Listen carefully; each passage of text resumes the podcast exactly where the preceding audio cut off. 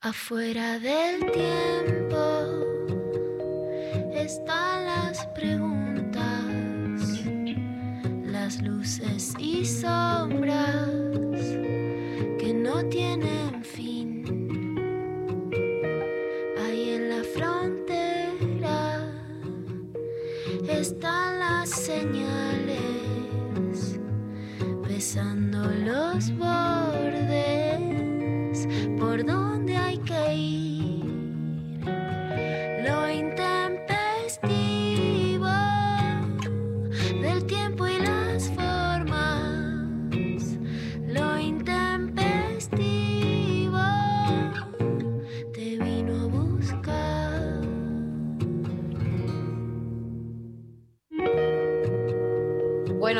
días. Eh, hola, Lula, ¿cómo va?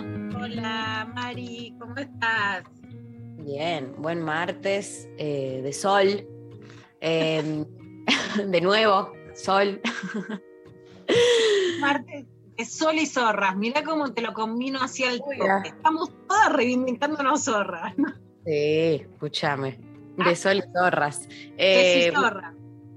Total. Eh, una, nueva, una nueva novela de, de- de soles y zorras se va a llamar. Eh, va a salir en, en conjunto con la de Siempre nos queda mañana. Eh, son la- nuestras próximas obras a estrenar. Una es más hot, otra es más política. Las dos nos van bien. Totalmente, totalmente. qué, qué bardo, ¿no? Eh, la verdad, el país, todo un país.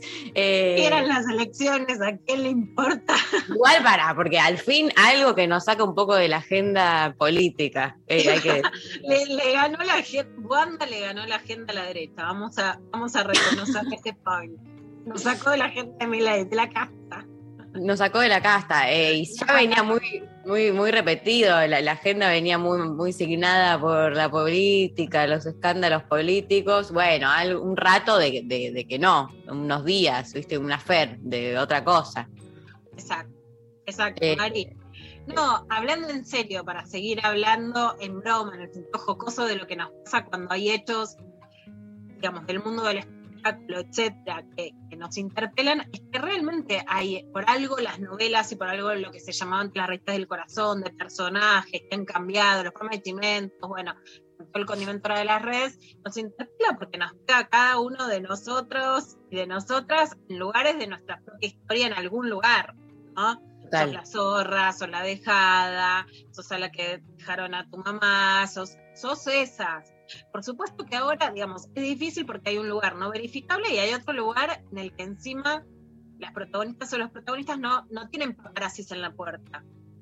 En general ya no existe ese tipo de coberturas. Cambió, eso cambió, pero, pero también porque las redes sociales siento que colaboraron un montón a eso, ¿no? Como que... Todos pueden ser tus paparazzis, pero además Wanda es la que pone el posteo de eh, zorra, otra familia que, que rompe, ¿no? Entonces, bueno, Sí. digamos, lo expone, hay, hay algo que lo expone, que lo expone ella directamente y que en ese caso, bueno, por supuesto lo toma. Hay algo, Mari, también que, para mí tiene una continuidad, ¿no? Una de las notas como que generaron más ruptura en su momento, que escribí, que se llama Tirusas, Sí. que forma parte además de Putita Golosa, es una nota que en ese momento la escribí para Amphibia, es cuando se separa en Amalia Granata Mm, y le dice Chirusa a la que había estado con el que sigue siendo su marido, ¿no? Entonces, bueno, Claro. la Chirusa pasa a ser un concepto, Zorra también pasa a ser un concepto, que se lo dije a Jorge Herrera en la cara cuando fui a la tele, le dije, le dice Zorra Marianela, que ayer me lo soplaba en el oído Vero Lorca, y escribió Sí. una columna en página 12, ¿no? Hay una- también tenemos una tradición de poder ver, bueno, qué pasa con lo popular y qué significa eso. Claro, Chirusa era re viejo, Chirusa era de mi abuela, claro. Loca. La otra, la otra, que no es la señora, se lo dice, no, vos sos una chirusa, vos no sos nadie. Yo soy la señora. Muy llamativo y también, mira, uno de los problemas más grandes que he tenido es con las notas sobre Amalia Granata, que después sinceramente era así. Vos fíjate que Wanda pasa a ser era a la señora que le dice putita y zorra a las otras. Claro, ¿no? claro, ca- cambió, cambió el ¿Qué más rol. podría decir? qué no lo puedo decir? Amalia Granata es la que le hace, a ver, Pablo, un pete a Robbie Williams y se hace conocida por eso. Puede querer un pete, querer usar a un tipo, querer y después ser diputada, sí puede. ¿Quién, ¿Por qué yo tendría que decir que eso no es así? Ahora, vos fíjate, Mari, cómo pasan de ser eh, mujeres que usan el sexo para llegar a algo y que después juzgan a las demás por usar el sexo para llegar a algo. Claro. una posición social muy conservadora. ahí hay un movimiento que no podemos dejar de analizar, ¿no? Son, no es la clase alta, conservadora, oligarca y tradicional. No, no son conservadoras, son mujeres que dicen, tengo las, como la nueva rica, bueno, es la nueva esposa. Es la que llega a ocupar un lugar de poder como esposa que no tenía. tenían que hacer otras cosas para llegar a ese lugar. Y que cuando llegan, como los nuevos ricos también, se ponen más conservadoras que nunca. En muchos casos, además, adquieren un lugar político conservador, como el de Amalia Granata, cuando también se, se, posicionó en contra del aborto, pero ponele que no es una militante. Amalia Granata es una militante, ¿no? Anti, antiaborto. Entonces ahí hay una posición, por un lado conservadora y por otro lado, bueno, de reivindicación del matrimonio, claramente. Em, completamente. Bueno, vamos a estar eh, conversando sobre esto. La verdad em, que es un tema que por alguna razón nos tiene, bueno, por todo esto y mucho más, nos tiene a todos bastante em, ahí prendidos a la tele, a las redes, tratando de conocer más. también, bueno, en relación a eso les estamos preguntando en el día de hoy, nuestra consigna, eh, ¿en qué cosas te reivindicas como una zorra? Es nuestra pregunta de hoy. Yo la gente diciendo alta zorra, o qué te hicieron de zorra, O, o, si pasas alguna situación, claro, o si te, te sorrearon. Sorrearon. A mí me han sorreado, ¿eh? ¿A quién Yo no? Yo digo zorra y me mandaron alta sorreada, pero alta. alta sorreada me he comido en la vida, alta sorreada, de las altas. Eh, ¿eh? de las, de las, de verdad. eh, verdad, ¿eh? ¿En qué, ¿En qué cosas, o sea, te sentís una zorra, zorre, zorro, zorreaste o te zorrearon? Eh, podríamos decirlo de esa manera, situaciones, relatos, o si estás también re out de todo este mundo, no te importa nada todo este tema, contanos también, digamos, todo lo que tenga que ver en relación al, al WandaGate. Hoy la verdad es que nos subimos a esta agenda eh, porque bueno, la verdad es que es imposible no hacerlo. Así que recibimos sus mensajitos al 11 39 39 88 88 contándonos relatos donde fuiste zorra, te zorrearon, zorreaste, en qué cosas. Puede ser no necesariamente en una relación, en un vínculo, puede ser en otros aspectos de, la vida. En el trabajo. Mari, también vamos a aclarar esto, ¿no? Hay una remera que nos gusta mucho que es, en vez de sororidad, sororidad, ¿no? Que lo habían hecho además este, las trabajadoras sexuales y que era muy divertida. Zorra, preso, es más que puta, porque puta es la que te gusta, zorra es la que busca, ¿no? Es la cizañera, es la jodidita. Hay una articulación del lenguaje, ¿cómo? La, más bicha, ¿no? Como... La más bicha, la más, la más guachina, la más victaracha, la más viva carata, ¿no? Entonces, claro. bueno, que frente a la denostación con la que se usa la palabra, la reivindicás para decir, bueno, orgullo de zorra o me jode la zorra. Que también hay algo de machista, decir zorra y robo de maridos, pero bueno, la voz vienen y empiezan a curtir con el novio que tenés, con la novia que tenés, con el padre de tus hijos, cuando estás embarazada, qué sé yo, cosas que pasan. Y, ah, no, no, no te puedes enojar porque es sororidad. Está mal. Ah, bueno. No, también te puedes enojar de una sorreada. Sí, claro, hay límites, hay límites, eh, no todo es tan eh, lineal. Em, bueno, nos responden entonces 11 39 39 8888. Yo siento que, que los lunes con la grita me pongo medio zorra. A mí me gusta, es verdad.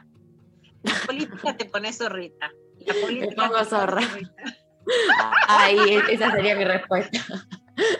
Rosqueando, me pongo zorra. Un poco. Me, eh, gusta, me gusta la María Zorra, ¿eh? Sí, a mí también, a mí también me gusta, claramente. Em, bueno, vamos a escuchar el primer tema mientras nos mandan sus mensajes. Em, vamos a empezar escuchando este tema de Los Abuelos de la Nada, Chalamán.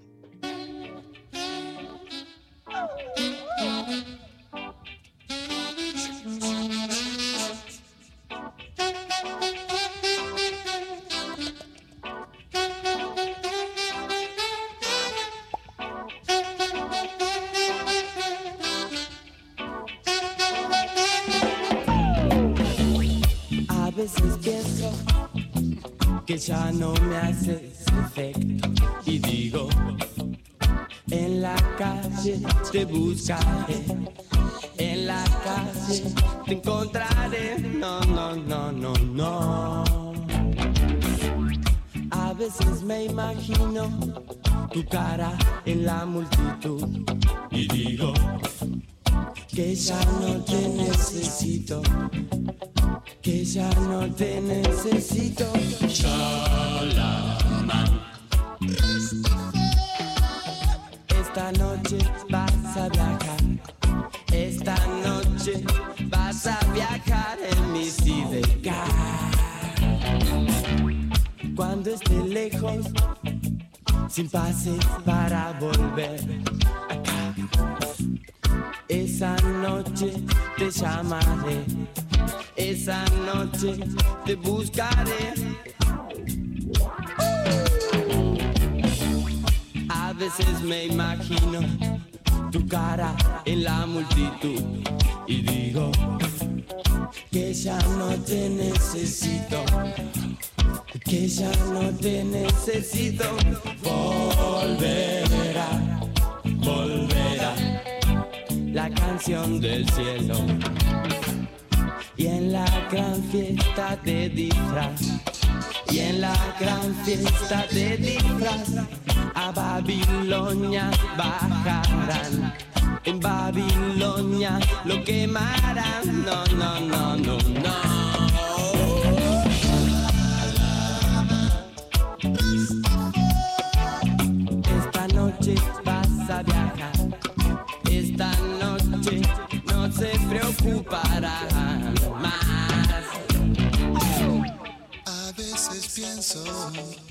Que ya no me haces efecto y digo que ya no te necesito, que ya no te necesito, que ya no te necesito, que ya no te necesito. No, no,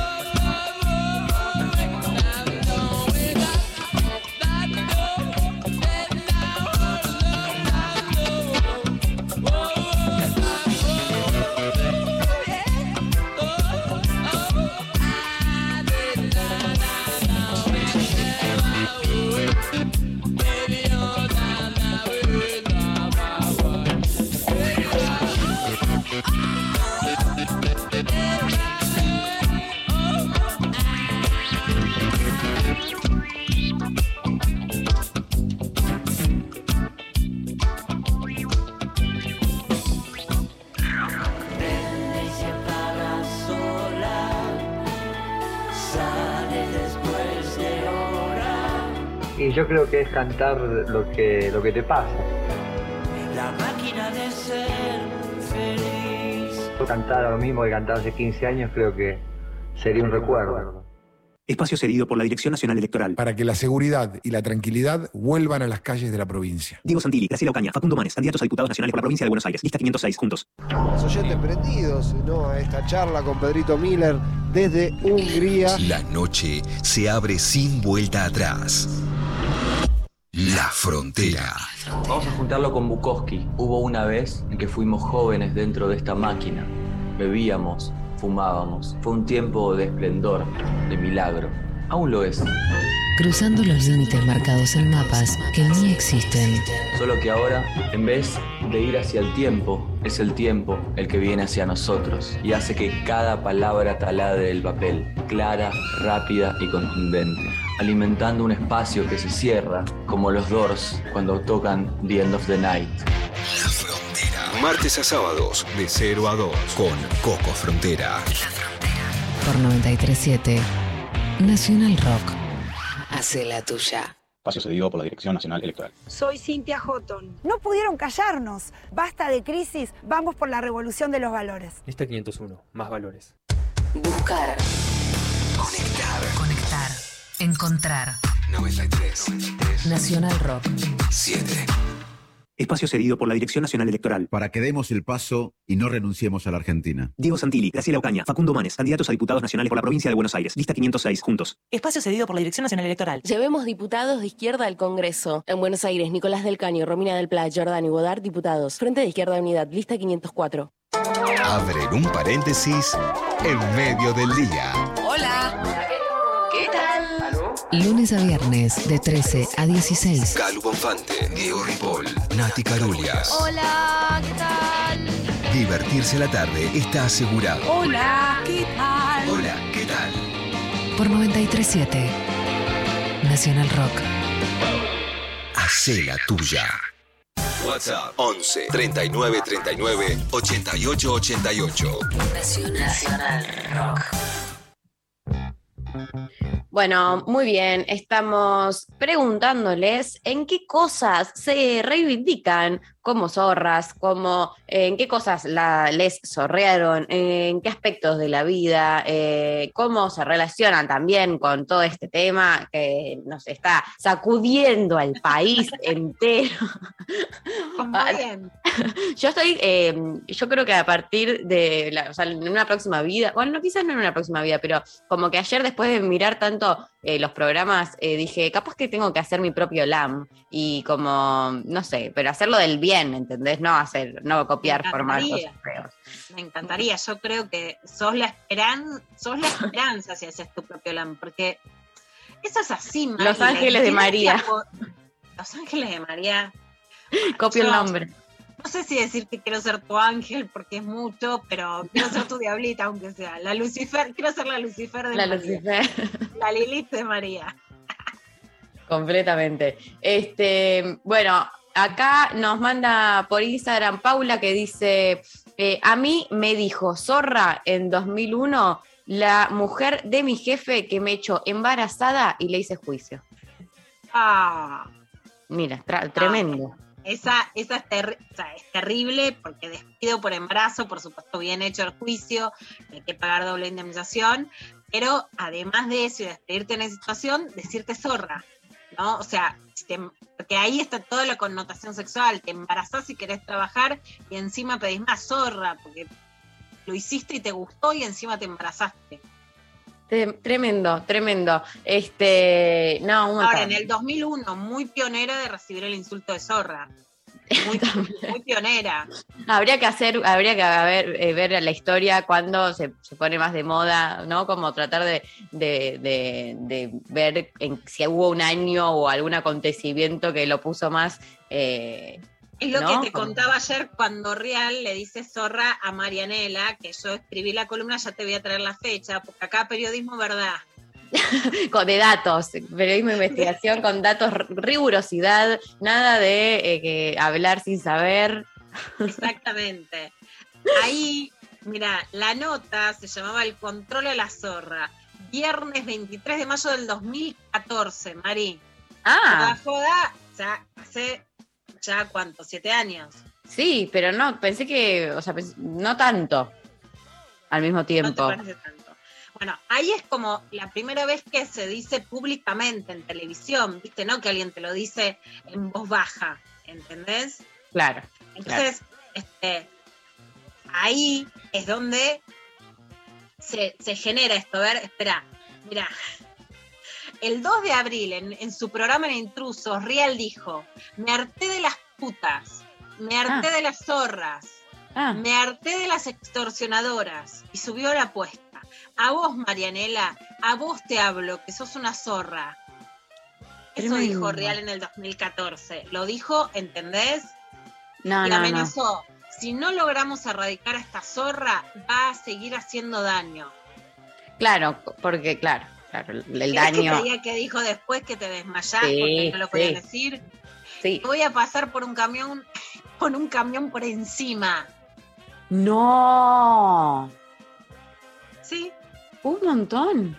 por supuesto, en ese Como momento el, no, observa- el Observatorio de la Discriminación Radio y Televisión que dijo de todo que ya no existe, Bueno, las amenazas y humillaciones hacia Marianela Mirra legitiman patrones de desigualdad en los que las mujeres son asociadas al placer sexual o a la venta de sus cuerpos, buscando así obtener otros réditos. En este caso sería un espacio laboral en medios.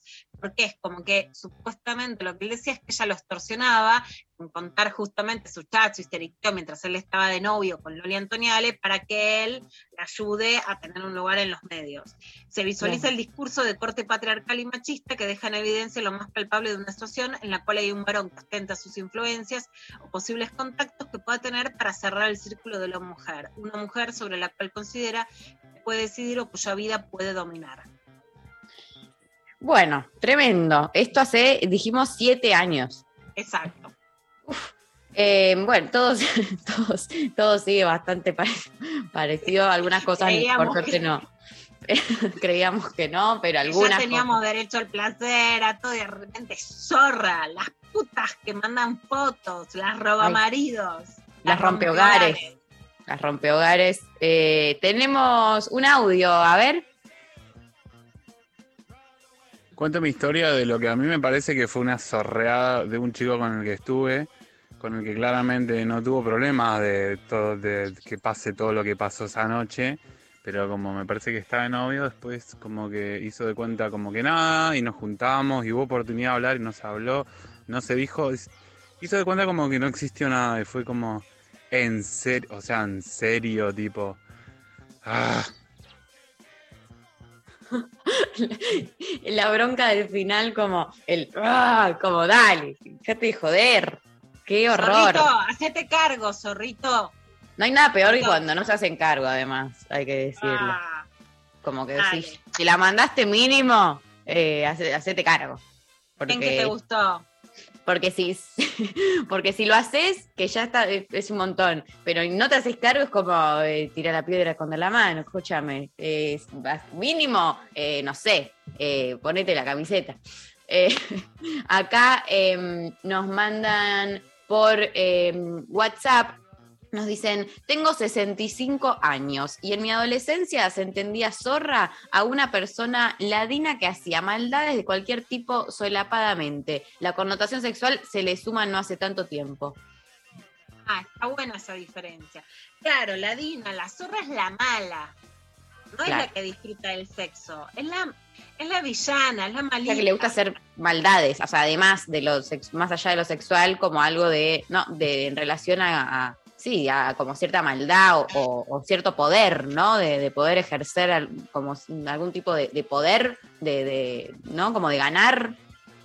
Claro, bueno, acá está, y yo ahí sí creo que hay, viste, hoy escribí una nota en Infobae, la compartieron en Twitter, la pueden buscar y leer. Creo que por más que se habla de la sororidad, que la sororidad tiene sus límites, por supuesto. A ver, si vos estás con, eh, con un novio, con una novia, y viene alguien y está con él, vos no es que vas a decir viva la sororidad, bueno, te podés enojar, eso está claro, ¿no?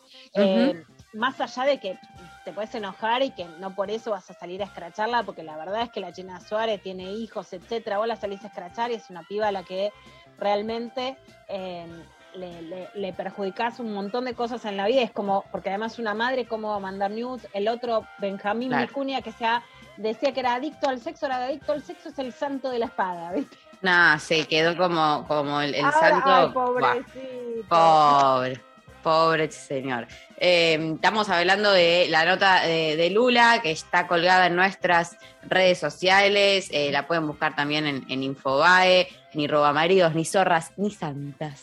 Eh, está buenísima, Lu. Eh, la verdad que, que, que gran momento para, para ir a leer. Eh, acá Manu nos dice por Instagram, me zorrearon en la ingenuidad de la inocencia. Besos, Intempe.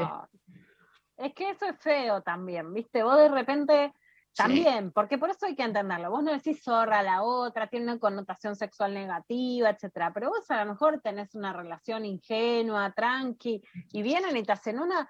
También es pedirle mucho a las mujeres, no te puedes enojar, Mari. Por ejemplo, cuando Pampita se enoja, ¿qué es? La Sí. resentida, la loca, la que va a gritar al motorhome. Vos estás casado con un tipo, tenés hijos, se te murió una hija en común, de repente lo ves ahí con otra. ¿Qué, te- qué tenés que ser? ¿Un temple? No, era la loca, No. la desquiciada, la resentida, no. no es así, digamos, las cosas duelen y las, justamente parte de lo que decía es que es una sociedad, con, no es conservadora. Una sociedad conservadora lo que dice es que mal él que le fue infiel, era qué bien Vicuña, qué bien la otra con la que está, qué mal Pampita que es una loca resentida. Y te digo Claro. también a mí, y esto sí lo cuento, porque más allá de la situación personal, digamos, estando separada y yendo a ver algunas psicólogas en la justicia, me han dicho a vos, o sea, a vos te falta un novio, o sea, a vos te falta una pija. Un horror. Porque, digamos, me lo han dicho, ahí es como no podés llorar, no podés estar mal, las cosas no, no, no tienen consecuencias, etcétera, y, y ahí también ni hay sororidad, ni hay perfección, ¿no? Claro. Entonces se juzga a la sexualizada y se juzga a la que sufre. Y eso es machismo, no es conservadurismo. Y sí, porque en ningún momento, o sea, ¿y el varón dónde está? Ayer no, era un poco eso, eh, entre, entre lo que salía de Vicuña, de ay, no sé qué, y cuando ya después que metieron también a, ay, qué bueno, Maxi López, un copado que se llevó a los hijos eh, eh, haciendo de padre, ¿viste? No sé si viste que como que de repente todos diciendo, ah, qué copado Maxi que le hizo la gamba a Wanda. Como, y sí, claro, obvio, eh, su responsabilidad, es padre, hola, ¿qué tal? ¿No? Como que de repente los varones en todo este gate quedaron eh, como, no sé, muy, muy, muy de coté, muy light y, y como muy eh, sobrevalorados, la verdad. Muy sobrevalorados. Los varones están muy sobrevalorados. Están demasiado. frase del día. Una remera que, que diga. Una remera que diga. Totalmente. Bueno, seguimos recibiendo sus mensajes 11 39 39 88 88. Nos cuentan eh, en qué se sienten zorras, en qué eh, las les zorrearon, eh, cómo eh, vivieron, eh, están viviendo esto. Si no les importa nada, nos dicen, no, chicos, a mí qué me importa todo esto, Wanda, no tengo idea, vivo en otra. O no, si estuve a full chateando con medio país ayer, con mis amigas, mis amigues. Bueno, todo lo que tenga que ver con esto, bienvenido. Si quieren mandarnos besos, abrazos, como siempre los recibimos, los queremos escuchar 11 39 39 8888 y nos vamos a escuchar otra canción. Em, vamos a la pausa con Blondie, Call Me.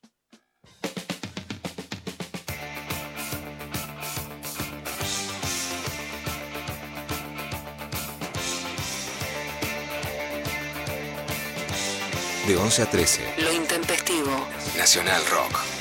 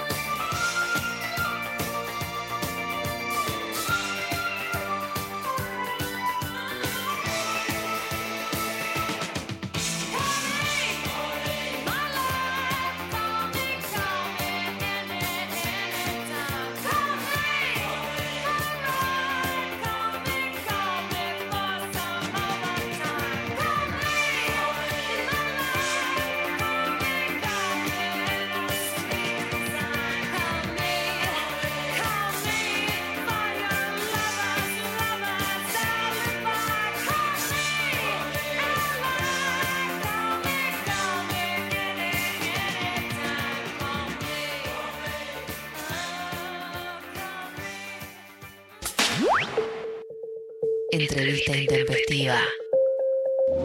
Fuera del tiempo están las palabras. Bueno, momento de nuestra entrevista intempestiva del día. Lula, eh, te doy el pie. Bueno, estamos comunicados con una actriz que admiramos muchísimo, que queremos. Yo personalmente la tuve en la piel toda la cuarentena, con mi hija Uma, que es súper fan de ella. Nos hicimos encima fans de sus pijamas y toda la cuarentena estamos con sus pijamas encima, comprando conocitos, peluches, eh, pantuflas, de todo, porque Julieta Ortega que hizo un emprendimiento de justamente ropa para andar en casa, cayó la cuarentena, imagínate el boom que es J Co. Y además, por supuesto, es actriz y está trabajando ahora en la obra Perdidamente, dirigida por José María Muscari. En el elenco están además Leonor Benedetto, Karina K, Ana María Piquio y Patricia Sosa. Las funciones se realizan de miércoles a domingo en el multiteatro de Comafi, Avenida Corrientes 1283. Hola Julieta, ¿cómo estás? Luciana, buen día, ¿cómo estás? ¿Cómo estás? ¿Bien? Bien, muy bien. ¿Estás con Darío o estás sola? Estamos sin Darío. Ah, Estamos sin Darío, ok, está. María, está Javier. La tomamos como embajadora a su hija, no sé si ella nos permite. Sí, sí, lo Ah, permito, lo María, permito. Bueno, María, para María también. Te estaba escuchando muy atentamente. Qué bueno. Pero bueno, a- acá estamos. Y, y justamente, Juli, ¿cómo, cómo fue la, la pandemia para vos que habías estado en un emprendimiento que era justamente de ropa para estar en casa y que tuvo tanta sintonía con el momento que estábamos pasando? Y bueno, fue, fue ideal. Eh, Imagínate que eh, una, un, sí, un- una marca que para la que veníamos como luchando tanto, viste, y tan preocupadas, y acabábamos de cerrar un local y la situación económica, y la verdad que la, con la marca no podíamos no podíamos vivir de eso, que había sido como en principio una idea inicial, ¿no? Yo le había dicho a Fernanda Cohen, que es mi socia y mi gran amiga de hace muchos años, tenemos que buscarnos un plan B, que ella es eh, ilustradora y yo actriz, o sea, ambas profesiones eran muy intermitentes. Entonces, bueno, estábamos un poco frustradas porque veníamos como de cinco años en donde nos dábamos cuenta que vivir de eso era difícil, tener una pyme en Argentina es muy difícil, muy complicado, y de repente cae la, la pandemia, el aislamiento obligatorio y las ventas se disparan de una forma, en, bueno, en don- donde por suerte no, no paramos de trabajar y encima desde casa, lo cual era todo un privilegio el año pasado. Y con algo que me parece que te define, Julieta, que es también como una textura muy abrazadora, muy poética, ¿no? Que, tenía toda una impronta, porque también pasaste con ella la experiencia de escribir un, un libro infantil, ¿no? Que, que fue alucinante. ¿Cómo tomás esa experiencia y si querés seguir escribiendo? Me encantaría, eh, la verdad es que en su momento no fue una idea mía, sino que fue una propuesta de la editorial Orsay y yo no me hubiera atrevido, yo soy muy lectora, he leído muchos libros infantiles cuando le leía a mi hijo, que ya tiene casi 16 años, o sea, yo fue hace un tiempo, pero bueno, en ese momento fantaseé con la idea de escribir algo para niños y niñas, en, quedó ahí, eh, cuanto más lees, viste, menos te atreves a escribir tus cosas, porque, qué sé yo, yo sé leer a las, a las grandes poetas, a las grandes autoras, a los grandes autores, y, y no me hubiera atrevido nunca. Y fue una propuesta de Orsay que quería abrir como un ciclo de, de, de cuentos para, para niños y niñas, pero no por, por escritores este, y escritoras, sino eh, escritos por, por artistas, pero en otras áreas, ¿no? Músicos, músicas, actrices, actores. Así que me convocaron para hacer la primera y ahí se me ocurrió un año con Amanda. Esto no fue durante la pandemia, sino que fue anterior. Un año con Amanda que está un poco basado como en mi infancia y en mis diarios íntimos eh, de toda mi, mi infancia y adolescencia, que tengo miles. Eh, así que abrí ese cajón de los recuerdos y, nació este, este cuento para niñas. Esa fue también fue una experiencia divina. Pero bueno, la, el- la marca de pijamas, J. Co, era algo que ya venía eh, y que simplemente creció mucho durante todo el año pasado. Y nos puso de alguna manera en el mapa, ¿no? Porque mm, ropa para estar en casa era, era algo que yo creo que si la gente, sobre todo las chicas más jóvenes, si tenían algo de plata, preferían gastarla en ropa para salir. Eh, a mí siempre me encantó tener cosas lindas y cómodas para estar en mi casa y siempre le di mucha bolilla a ese mundo, ¿no? El mundo puertas adentro. Con esto también tiene, que ver la lectura, mi pasión por la lectura o por la música. Eh, para mí hay todo un mundo ahí, ¿no? Eh, digo, ¿qué pasa cuando uno llega a su casa y se saca la ropa de calle y puede ser más una que nunca? ¿Y qué consume? ¿Qué cosas ve? Eh, y para mí era muy importante también lo, lo que vos decís de los géneros, como estar cómoda y que todo sea suave y que nos guste. O sea que más o menos diseñé lo que me gustaba a mí para mí. Es el día de hoy que me cuesta mucho hacer algo que no me gusta a mí y a veces mi socia me dice, bueno, pero no pienses solamente en vos, no pienses solamente en lo que te gusta a vos. Eh, pero sí, un poco, es, eh, o sea, imagínate, hice unas, unas remeras con la cara de Idea Vilarinho, que es mi poeta favorita. Siempre estoy un poco pensando en, en, lo que quiero usar yo y lo que quiero tener yo. Y después el deseo es que le guste a, a, la, a las demás. Sí, y citas, bueno, a, a, muchísimos poetas, recuerdo posteos tuyos sobre La novia de Sandro, de Camila Sosa Villada, que es un libro ah, que increíble. Digamos, mu muchos poetas citas también desde tus cuentas y has leído en algún momento también poesía y es como el espectáculo que tal vez todos estamos esperando, ¿no? Le, que, que leas lo que te gusta, lo que te gusta leer. Me encantaría, siempre que me piden de alguna radio, bueno, durante la, la cuarentena del año pasado me pedían un montón de lecturas este, y me encanta hacerlo, es como lo que más me gusta leer en voz alta, es nada que me guste más y sobre todo las poetas que me gustan. Sí, sí, mi vida está recontra atravesada por la, por la poesía en los últimos, te diría que probablemente 10 años.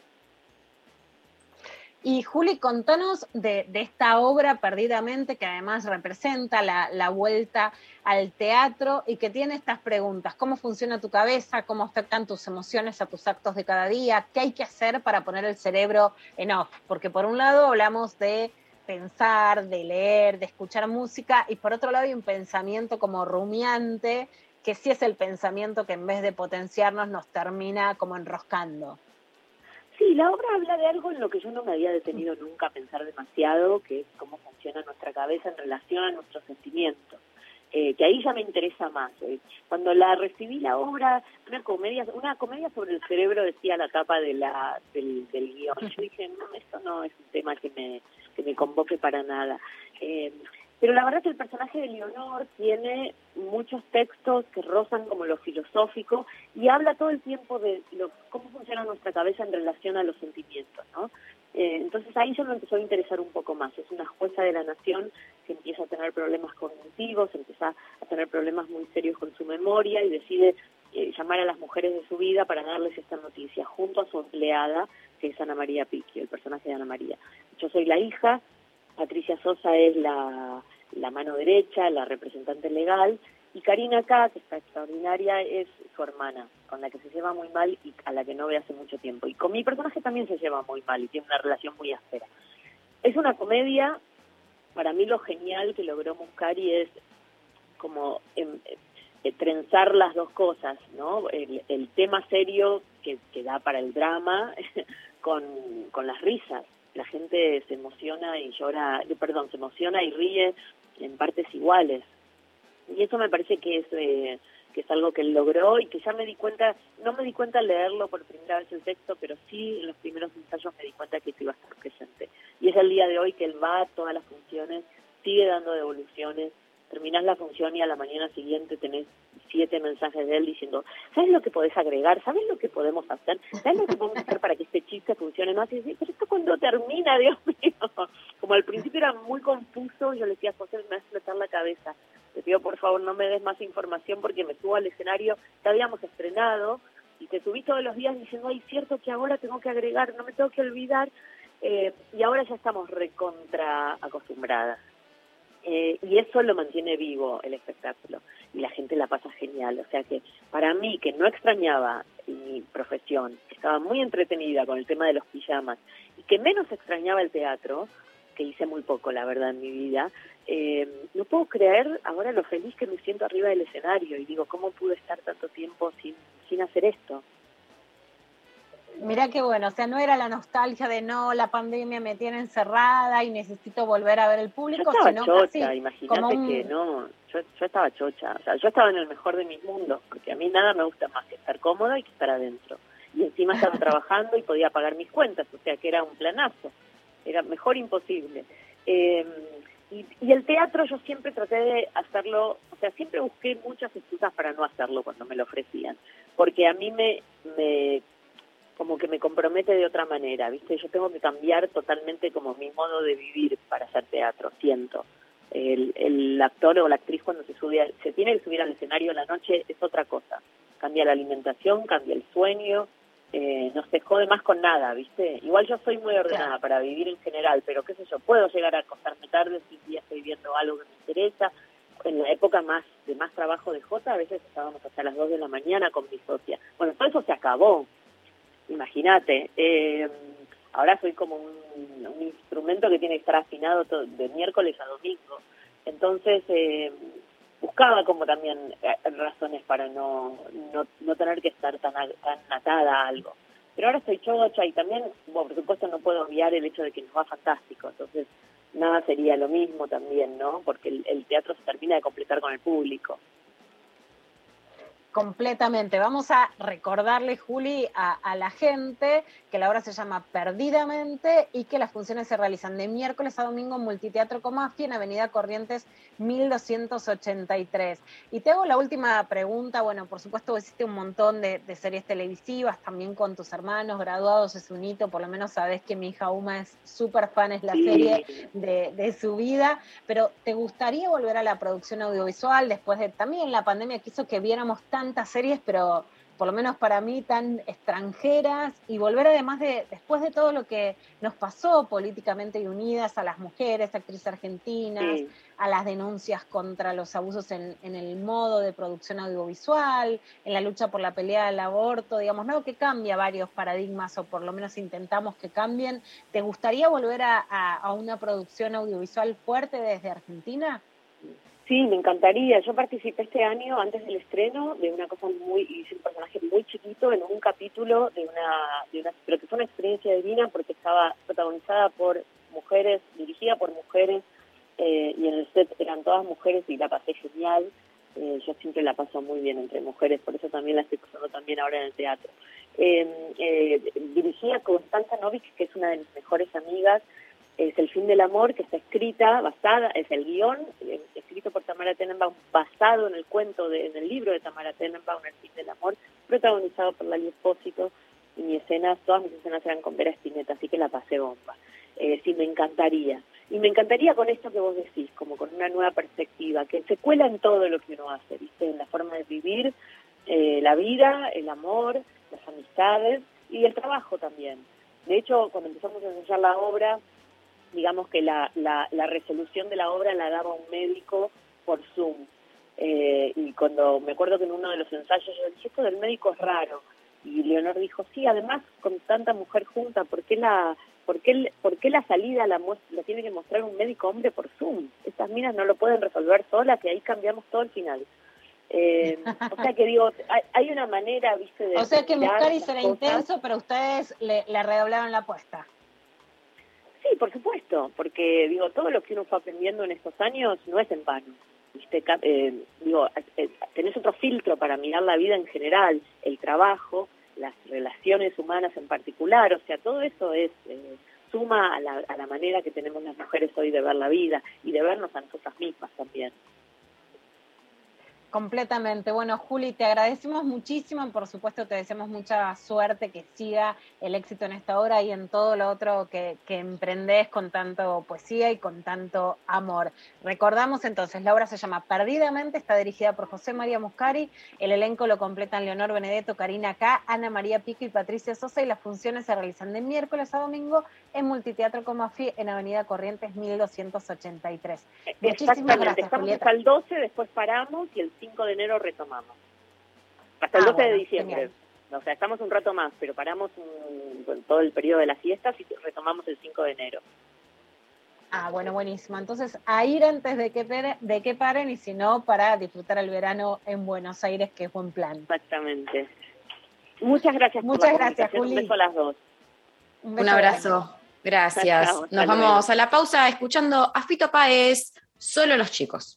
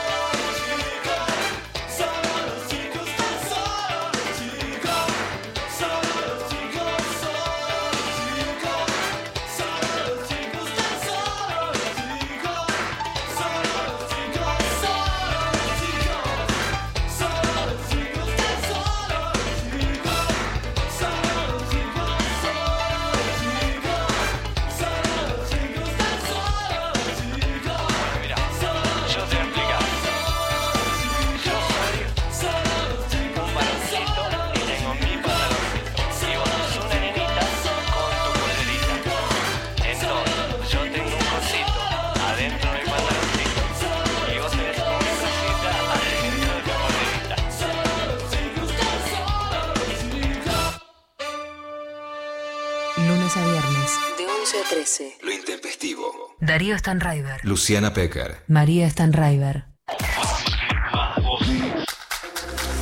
937.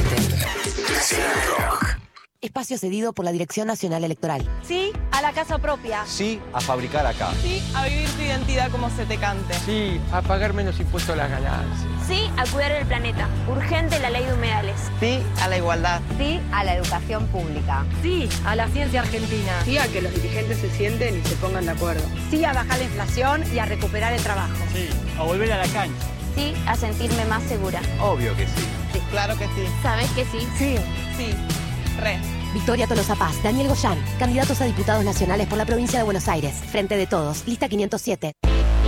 Los miércoles a las 20, Nica Vida. Ivana Sherman y el área de género le dan voz al feminismo y a las disidencias. Vamos a hablar con Amparo Aguilar. Ella es directora de Mala Madre, que es un documental. La idea que planteas al final de la maternidad como trinchera. La trinchera como, bueno, que criamos generaciones más responsables ambientalmente o que tengan muy claro que la épica de su futuro es poner en agenda la agenda ambiental y pelearla y qué sé yo. De ese modo también estamos cambiando el mundo. Es un poco eso, ¿no? Nica Vida. Nica Vida. Miércoles de 20 a 21 por 937 Nacional Rock. Hace la tuya. Espacio cedido por la Dirección Nacional Electoral. Tranquilidad es que la política no esté de un lado ni del otro, sino del tuyo. Vivir con tranquilidad. Randazo va con vos. Lista 508. Frente vamos con vos. Candidatos a diputados nacionales por la provincia de Buenos Aires. Florencia Randazo, Carolina Castro. Espacio cedido por la Dirección Nacional Electoral. Para trabajar, trabajar y trabajar por la provincia, estamos juntos. Diego Santilli, Graciela Ocaña, Facundo Manes, candidatos a diputados nacionales por la provincia de Buenos Aires. Lista 506. Juntos. Pelear. Sufrir. Caer. Caer. Levantarse. 937. Nacional. Nacional Rock. Rock.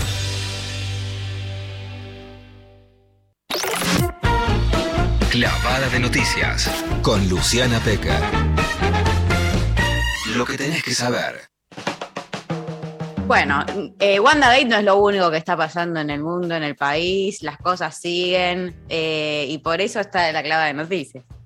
Ponele, ponele, pero vamos, vamos a intentarlo, vamos a ponerle onda para pensar en otra cosa. No, Cristina estuvo ayer en Santa Cruz, salió a desmentir una información sobre la compra de dólares en la provincia y aprovechó para pegar a un, pal, un palo los medios de comunicación, especialmente a Clarín. Alguien le tiró la famosa frase de Néstor, están nerviosos, ¿no? Como, Sí. como decía Néstor, y ella dijo, bueno, están nerviosos, pero dijo, los argentinos nos merecemos mejores medios de comunicación. Más allá de las diferencias políticas, la verdad es que yo creo que hay una crisis en la comunicación que incide en la política como nunca y que además, Mari, esto digamos, te lo dije muchas veces durante la pandemia, ¿no? Por ejemplo, veía una información de Clarín de por qué ahora el coronavirus no asusta más, bueno, porque ya el 70% de la población tiene la primera dosis de vacuna, ¿por qué tendría que seguir preocupando? Porque viene la variante Delta y entonces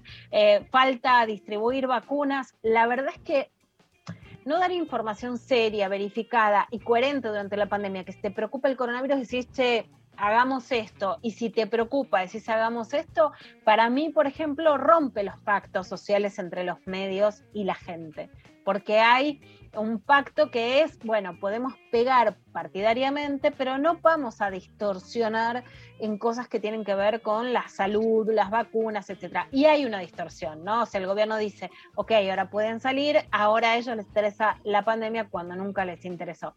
Eso para mí rompe un pacto social anterior y preexistente, digamos, a las disputas partidarias. La escuchamos a Cristina desde Santa Cruz. Permítanme una digresión, ayer leí en un diario, en un gran diario argentino, se imaginarán cuál, eh, que en Santa Cruz eh, iban a poder comprar 600 dólares por sobre el cupo o el cepo que tienen los argentinos, no, no, na- na- nada que ver, que no les enrosquen la perdiz, no, no, no, es simplemente el cupo. Acá los que vienen a comprar tienen, para pagar su peso moneda nacional, tienen que pagar en moneda nacional. El cupo por cada uno de los habitantes residentes son 600 dólares al cambio oficial. No significa que le dan 600 dólares, de ninguna manera. son pesos contantes y sonantes que mensualmente equivalen a 60 mil. Hago estas aclaraciones porque ya se sabe que en Argentina muchas veces, con algunas determinadas políticas mediáticas y comunicacionales, hay que andar explicando hasta lo que es obvio. Hace tiempo que están nerviosos y tratan de poner nerviosos a todos los argentinos, porque si se pusieron nerviosos ellos, pero muchas veces con las cosas que hacen, terminan poniendo nerviosos y mal al resto de nuestros compatriotas. Los que estamos en política tenemos el cuero duro y estamos acostumbrados. Pero la verdad que los argentinos y las argentinas se merecerían mejores medios de comunicación para que no los amarguen tanto, ni los irriten, ni los pongan tan histéricos a todo el mundo muchas veces por cuestiones que, que ni siquiera son verdad. Pero bueno. Eh, fuerte, fuerte al medio, eh, al ángulo, a todos lados. Em, ayer me te cuento que estaba eh, estoy cursando una materia, yo estoy haciendo la carrera de Ciencia de la Comunicación, y estoy, eh, tenía una materia que em, la curso los lunes, eh, son cuatro horitas ahí por Zoom derechito, y em, Políticas y Planificación de la Comunicación se llama la materia, y justo tocaba un momento, como ver en, en, una de las partes de la materia, todo cómo se eh, o sea, se posicionan eh, los medios o cómo se distribuye cierta cuestión como más discursiva eh, los últimos años, sobre todo en América Latina y en Argentina, el, el docente hacía como una comparación entre los populismos o los gentismos y sobre eso, bueno, en relación a eh, la posición del Estado, la posición de los medios, cómo cada uno discursivamente se posiciona, bla, bla, bla, bla. La cosa es que uno de los power del, en el PowerPoint, una de las diapositivas era la imagen de Néstor diciendo, Clarín, estás nervioso. Entonces, a partir de ahí, como hizo todo un análisis, pero que no tenía, o sea, en paralelo a todo esto, nadie había escuchado, digo, que dijo, ah, hoy Cristina. No, entonces eh, fue muy loco porque eh, abordamos todo, abordó el docente, toda esa eh, situación eh, que, de histórica y a partir de ahí cómo eh, se posicionó hacia adelante esa, como, ese antagonismo entre el los populismos, por decirlo de, de, alguna manera, con los medios de comunicación y bla, bla, bla, y los sectores más conservadores. Em, y termina la clase, prendo la televisión y aparece en TN este recorte, ¿no? De, y todos hablando de eh, haciéndole eh, claramente barriendo a Cristina y a Néstor y, diciendo, bueno, todo esto es un horror, qué sé yo, eh, los detene, pero dije, qué como sincronicidad tremenda, como que me, me pero me gusta cuando pasan esas cosas, ¿viste? Que decís, ah, claro, ahora entiendo todo.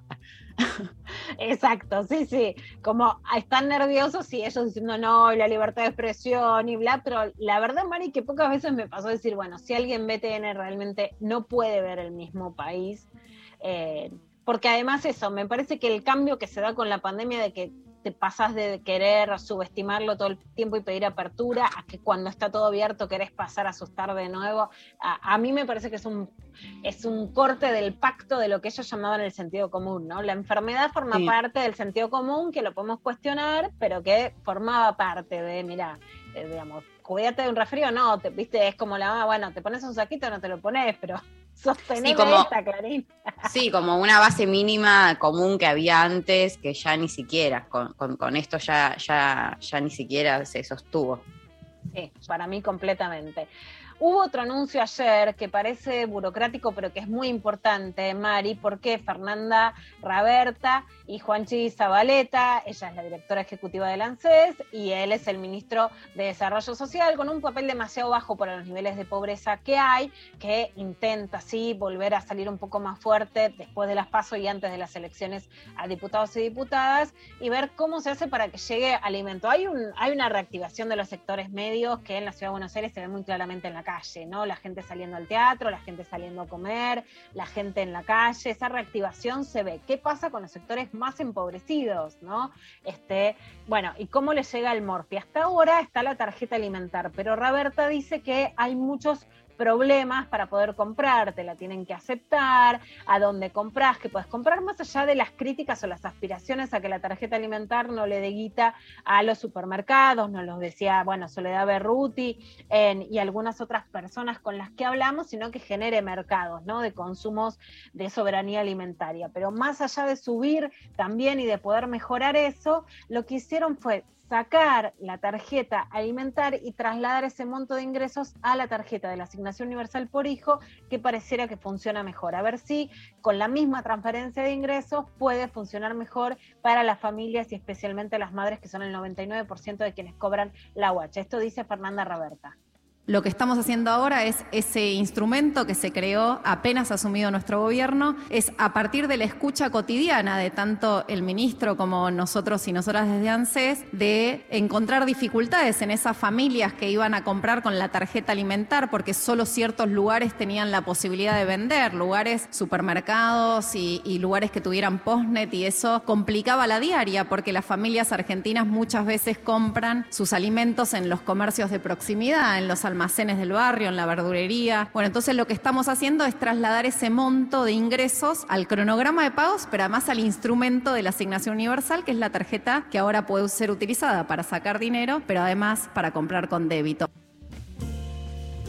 Bueno, ojalá que esto funcione, no se agrega dinero, pero se lo implemente de manera distinta y ojalá que pase eso, que no tengas que ir al supermercado, que además después no te aceptan alimentar, sino, digamos, mucho mejor ir al almacén de barrio, a la verdulería de barrio, etcétera, y que así como hoy en la verdulería puedes comprar un kilo de bananas con Mercado Pago, ojalá que también, por lo menos si existe esta transferencia de ingresos del Estado para que la gente pueda comprar Morphy, puedan comprar un kilo de milanesas o un kilo de naranjas también en la verdulería o en el almacén de la esquina en vez de dar esa transferencia a los grandes supermercados.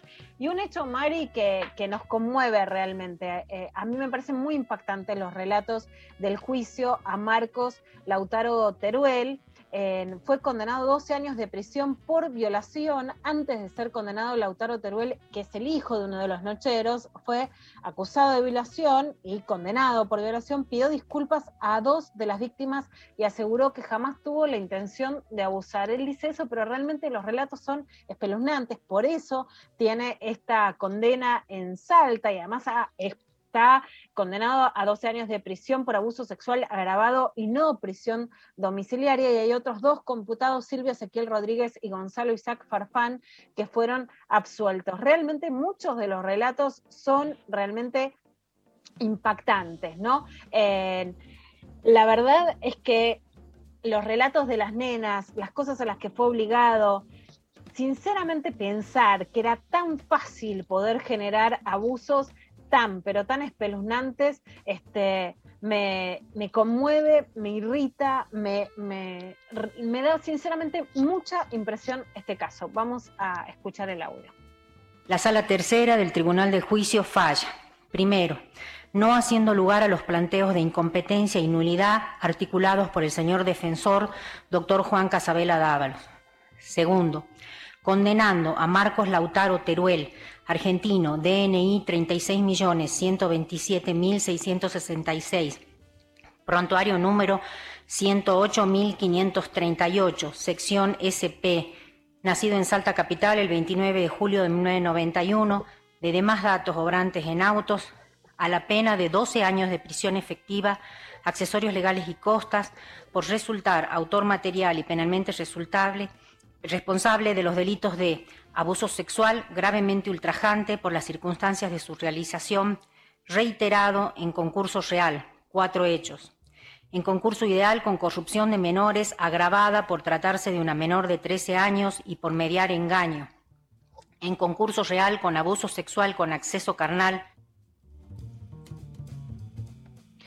Bueno, es realmente impresionante. El abogado de él decía que eran exageradas las pretensiones. eh, los querellantes pedían 15 años y finalmente le dieron 12. Más allá de la pena, es realmente impresionante. Y en muchas provincias existe una justicia machista, no es el caso de este fallo, pero que encubre para que se pueda llegar a cometer este nivel de abusos y sostenerlos, además. Hay otro caso, Mari, que, para mí es muy impactante, que es uno de los casos que marcan mi historia personal y profesional, que es el de Librada Aedo. Librada es una mujer de Corrientes que se había ido a vivir con su hija a Punta Alta, muy cerquita de Bahía Blanca, porque su esposo le pegaba, ya le había hecho ocho denuncias. Su hija no la dejaba hablar con él, pero él logra a través de amigos llamarle y decirle, mira, ya somos grandes, nos tenemos que morir juntos, vení que te haga un pescadito, y no me lo olvido más de esa frase. Librada va a cumplir con lo que creía era el deber de esposa y con el proceso de luna de miel, que es clásico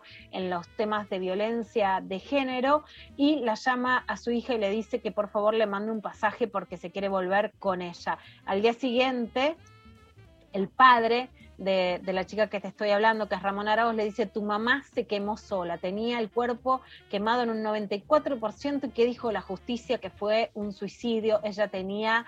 Eh, la ropita con sus cremas, con sus zapatos, con sus vestidos para irse y eso es lo que dijo la justicia. Hay algo que me conmueve particularmente, que es que sus hijos, Matías Araos, que es policía metropolitano, y Nicanor, que es un artista plástico, siguieron el juicio contra su padre y además en el caso también de la hija piden sacarse el apellido, que es algo que escucho cada vez con más frecuencia, no querer llevar el apellido ni del abusador, ni del femicida, ni del agresor, ni suyo, ni de su madre. El Tribunal de Corrientes había decretado que él quedaba absuelto y ahora la Corte Suprema de Justicia dice que revoca ese fallo, él está internado en un psiquiátrico pero podría quedar completamente libre y gran parte de la absolución tiene que ver con que estuvo en Malvinas como si eso justificara justamente un femicidio. Caro González es una militante feminista quien acerca este caso de Corrientes y nos decía esto. Hola, buenos días Luciana. Te quería comentar sobre una buena noticia que nos enteramos ayer en la provincia de Corrientes. Eh, la noticia es sobre el femicidio de Librada Edo. Librada Edo fue víctima de femicidio por parte de su esposo Ramón Araos en diciembre del año 2013. Eh, en ese momento, o sea, hubo un derrotero judicial en el cual pensaron, caratularon esto como un intento de suicidio, él la había rociado con fuego, la, la quemó viva y desconocieron todos los antecedentes de violencia que tenía este hombre, tenía más de 11 denuncias hechas, había sido librada a Edo, abandonada por el Estado, abandonada por la justicia. Esto se estaba caratulando así hasta que dos días después llegan a nuestra ciudad los hijos de Librada que estaban viviendo en Buenos Aires, se presentan a la justicia y ellos mismos le tienen que decir a la fiscal que investigaba el caso que, que, que, no creían que eso había sido un intento de suicidio porque su mamá era víctima de violencia de género e incluso la noche anterior había llamado a, a su hija Viviana diciéndole que se quería ir a vivir con ella y tenía el bolso preparado ya para irse. O sea, tenían, había un montón de pruebas que la fiscal ni siquiera había investigado, ni había nada, o sea, el hombre este que tenía tantas denuncias dijo que se prendió fuego y le creyeron. Así que recién a partir de ese momento se empezó a, a investigar esto, pero tampoco tuvo un buen resultado porque este hombre que, que es un excombatiente de Malvinas tiene problemas psiquiátricos y lo sobreseen y lo alojan en el Hospital de Salud Mental. Estos problemas psiquiátricos nosotros entendemos, la querella entendió, los hijos entendieron que, que no afectaban su razonamiento al momento de los hechos porque hay pruebas que le incriminaban al respecto de eso, pero bueno, esto no se investigó, se apeló acá en, en todos los órdenes de la provincia esa decisión y fue ratificada, así que la, la querella a cargo de Juan Manuel Cubilla la que representa a los hijos de Librada, llegó a la Corte Suprema y en el día de ayer la Corte dio este veredicto, que esto tiene que volverse a investigar, que se tiene que anular el sobrecimiento de Ramón Arauz y que la justicia correntina ha actuado con falta de perspectiva de género. Así que a nosotras, al movimiento Mujeres que ha acompañado a esta familia todos estos años y que lo hemos reclamado a viva voz nos parece que es una muy buena noticia y quería compartirlo con, con vos, que has sido una de las periodistas que nos ha dado una mano inmensa, que ha contenido a los hijos ahí en, en Buenos Aires, incluso, bueno, has escrito muchas notas sobre eso. Te mando un abrazo muy grande y esperemos que esta vez sí sea justicia para Librada y para todas nuestras mujeres. Abrazos. Bueno, escucho con, con, mucha emoción a Caro González, una enorme militante de, Corrientes. Son lugares muy difíciles y con enorme emoción además por estos hijos varones. Muchas veces, Mari, te digo y comparto, cuando hablamos de feminismo también hablamos de feminismo por las mujeres asesinadas, por sus hijas y por sus hijos varones, ¿no? Matías y Nicanor, completamente diferentes tal vez de lo que nos parezca de lo social, ¿no? Un policía y un artista plástico que se quedan sin su mamá y que son los que luchan hoy por la memoria y por la justicia para Librada. Y realmente por eso escucho con mucho afecto y con mucha emoción el, el testimonio de Caro González después de, de, escribir tanto sobre Librada y ojalá que este proceso siga y sí pueda existir justicia. Hubo un hecho, Mari, en España que no solo nos tiene que generar repudio, sino que tiene que ser un danger. Ojo, que esto viene por acá, ¿no? El avance de la derecha no es broma. Sí. ¿Viste? La de Bertolt Brecht, bueno, primero vino Vox, después vino Milley, te dicen casta, te dicen falacia y después, ¿sabes qué? Te van a sacar los libros de la biblioteca. Esto es así. En España, lo que pasó es que a pedido de Vox sacaron libros sobre cultura LGTBQ de una, de, algunas bibliotecas de una localidad en particular en Castellón, en España.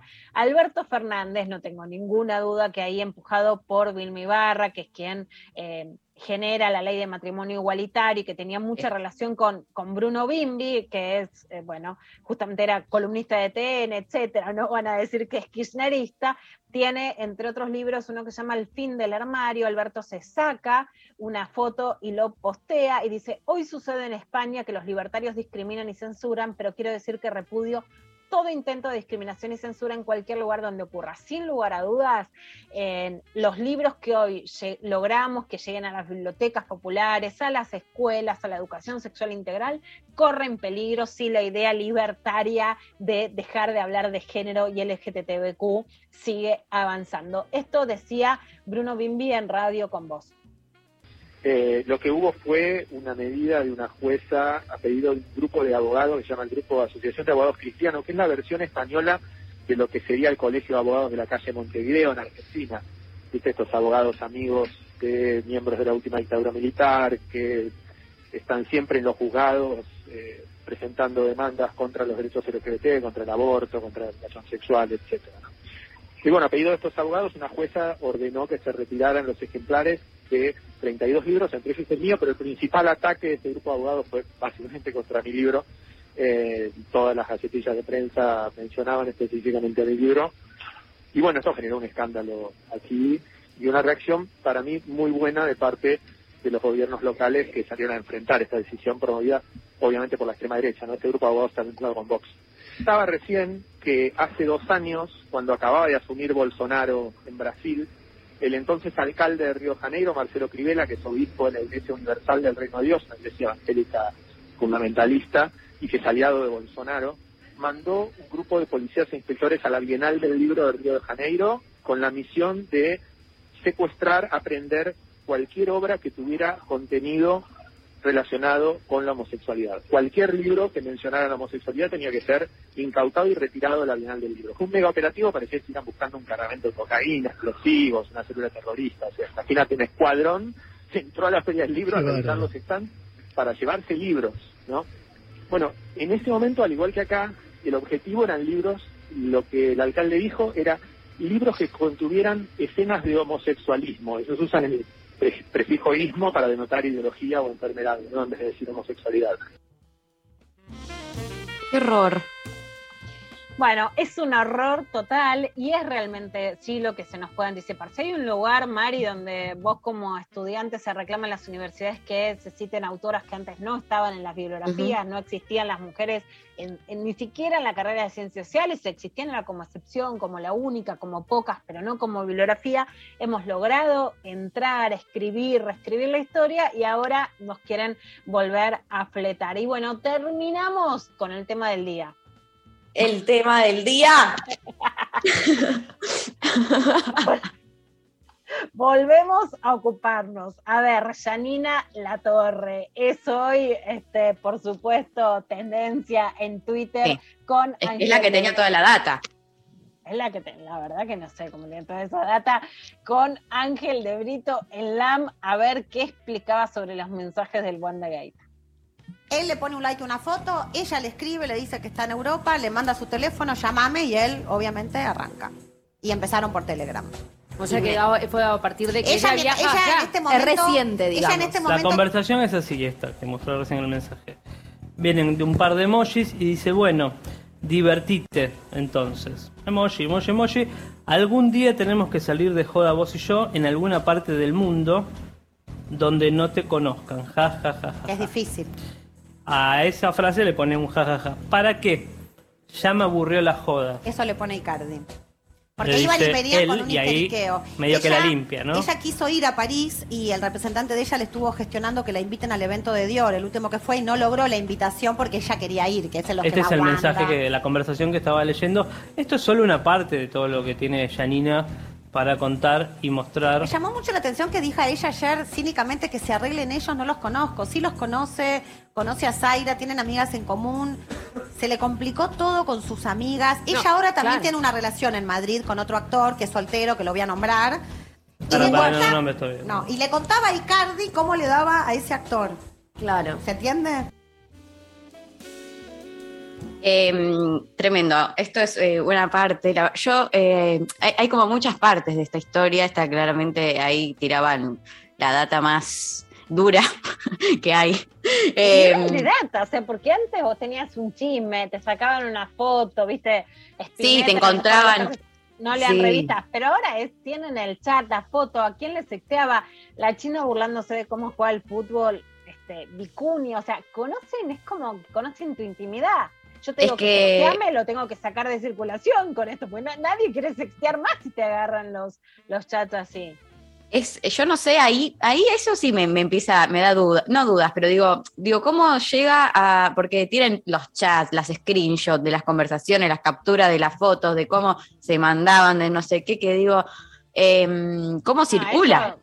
Eso, eso lo mandó Wanda. Eso no tiene Sí. otra explicación. Eso lo capturó Wanda y se lo mandó. Ahí Lo hay fuerte, igual Lu. toda una perversión, por supuesto, ¿no? Sí, bueno, de hecho, no, que, que algo que, que sucedió también es que parece que todo empieza porque él, Icardi, eh, Icardi, sí, le pide que le, eh, a Wanda que le muestre el celular sus conversaciones, o sea, para, porque pensaba que ella, ella andaba en algo.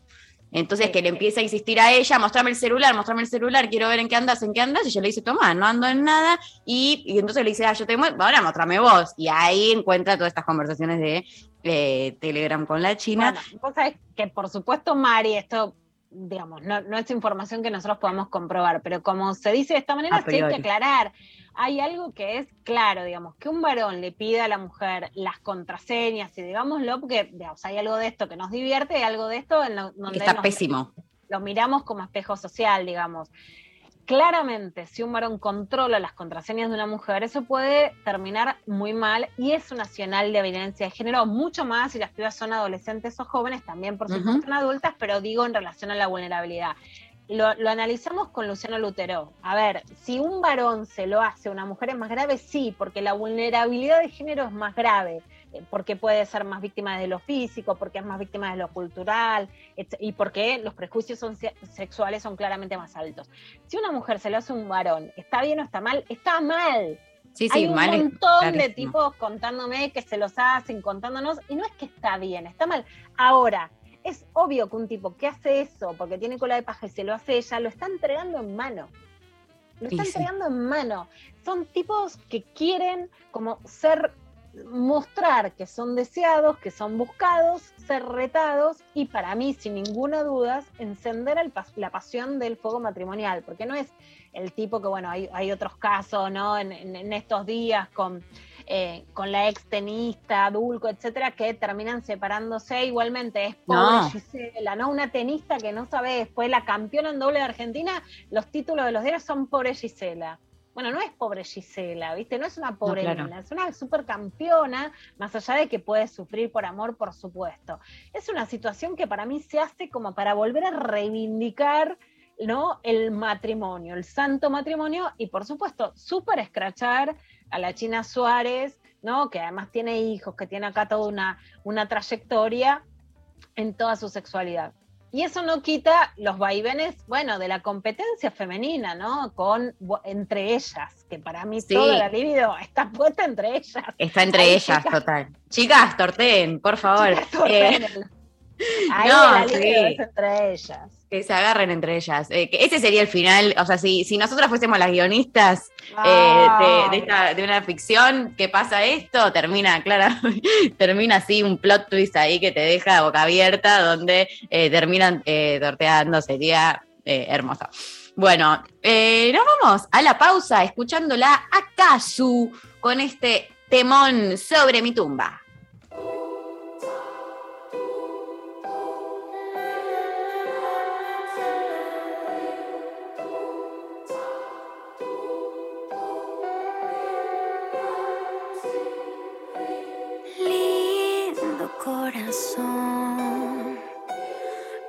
Que te hicieron?